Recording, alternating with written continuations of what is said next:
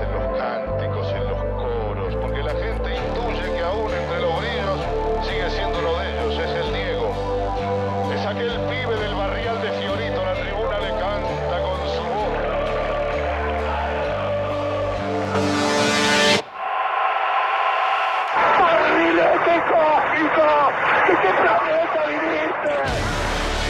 Rinconcito Maradona. Porque no hay nadie más que él que haya estado cada minuto de su vida poniendo su fútbol, su tobillo, su pie, su cuerpo y su vida.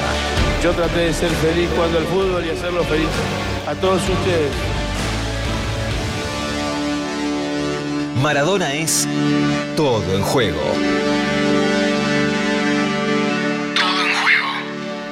Con perdón de las damas, que la sigan chupando.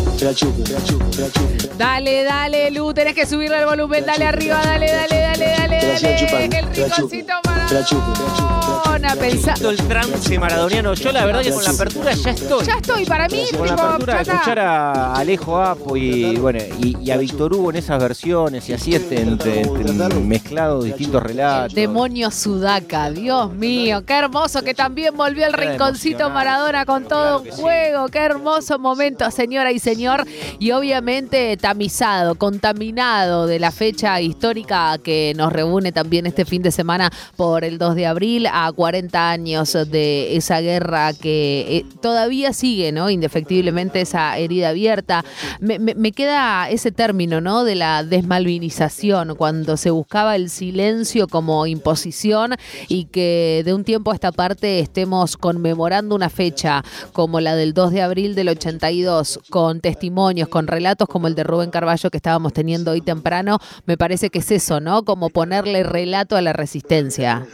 Y con el lugar que Diego Armando Maradona tuvo también dentro de la historia argentina como ícono cultural y popular de nuestro país y, llegando al clímax de su carrera o al momento entre tantos que ha tenido Diego, pero sin dudas el, el episodio mágico en el Mundial de México, cuando justamente a cuatro años de la guerra, la Argentina tenía enfrente en la Copa del Mundo a Inglaterra y terminó sucediendo lo, lo que todos amemos, ¿no? Y, y la significación de, de Maradona también, eh, en términos de representación nacional, está puesta justamente en, en aquel partido y en el lugar en el que Diego siempre puso también el, el reclamo por Malvinas y por los héroes de Malvinas. Por eso Cami Ramenzoni, la, nuestra, la flamante La flamante productora.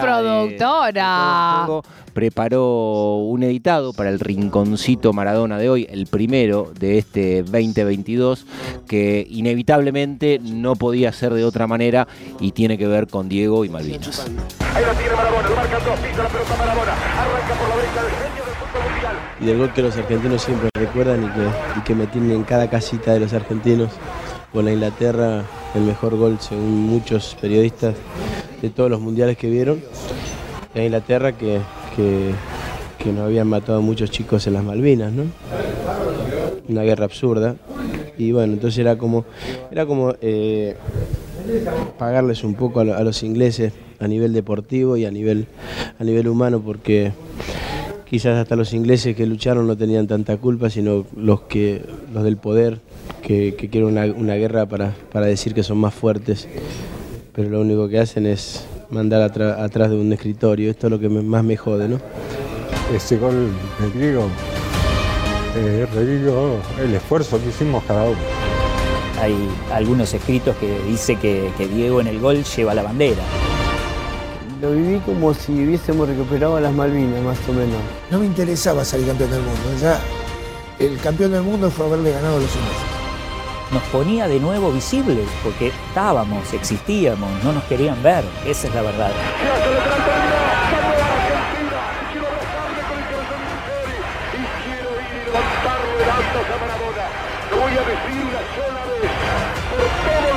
Que pueden gritar esta victoria.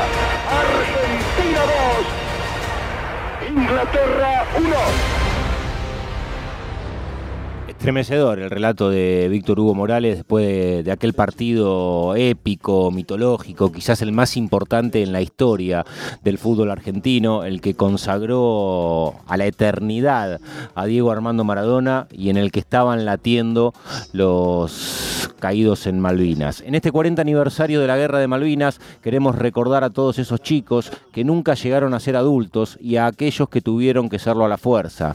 Nuestras condolencias a tantas familias rotas y a vos, papá, gracias por llevar siempre tu bandera, la Argentina a todas partes. Hay cosas que no figuran en ninguna estadística, gestos que son invisibles, pero que no se pueden ocultar, actos intangibles que se pueden palpar y silencios que no se van a callar nunca. Malvinas Argentinas, esto publicó la cuenta de Diego Armando Maradona.